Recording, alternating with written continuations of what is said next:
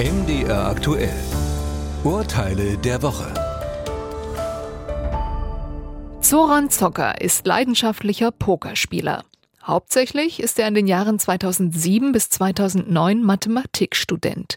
Online erzockt sich Zoran in der zweiten Jahreshälfte 2009 mehr als 60.000 Euro. Insgesamt sitzt er dafür 673 Stunden am Computer, das entspricht gut 25 Stunden pro Woche. Diese Zahlen sind vor allem für das zuständige Finanzamt wichtig.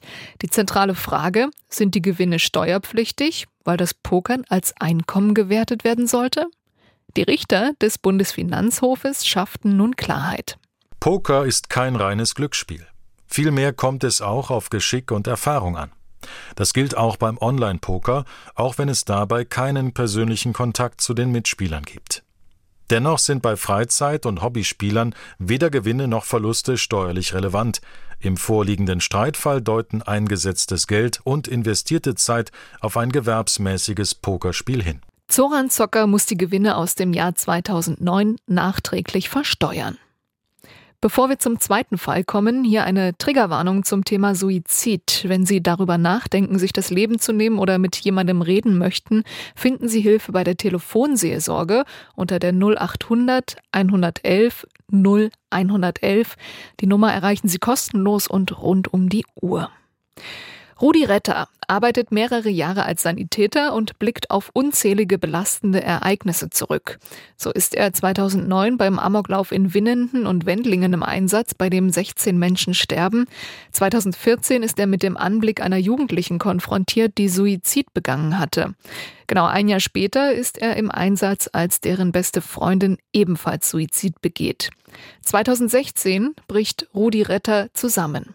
Bei ihm wird eine posttraumatische Belastungsstörung diagnostiziert. Diese Erkrankung bedeutet, dass sich Bilder, Eindrücke und Gefühle immer wieder unkontrolliert in das Bewusstsein drängen.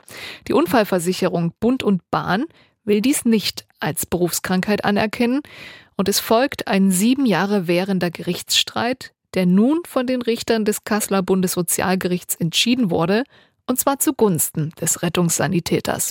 Rettungssanitäter sind während ihrer Arbeitszeit einem erhöhten Risiko der Konfrontation mit traumatisierenden Ereignissen ausgesetzt.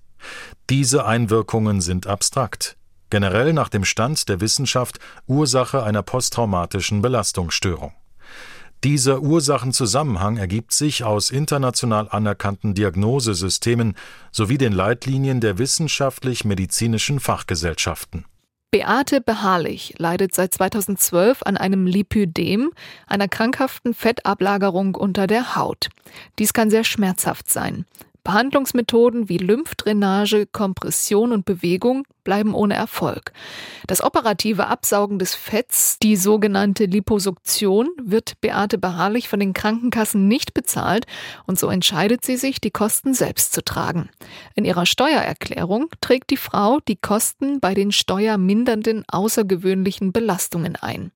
Das Finanzamt erkennt dies jedoch nicht an. Die Klage der Frau geht über das Finanzgericht Sachsen bis zum Bundesfinanzhof nach München und hat Erfolg. Die Fettabsaugung hat keinem kosmetischen Zweck gedient, sondern erfolgte aus medizinischen Gründen. Die Liposuktion ist auch unbestritten eine geeignete Behandlungsmethode.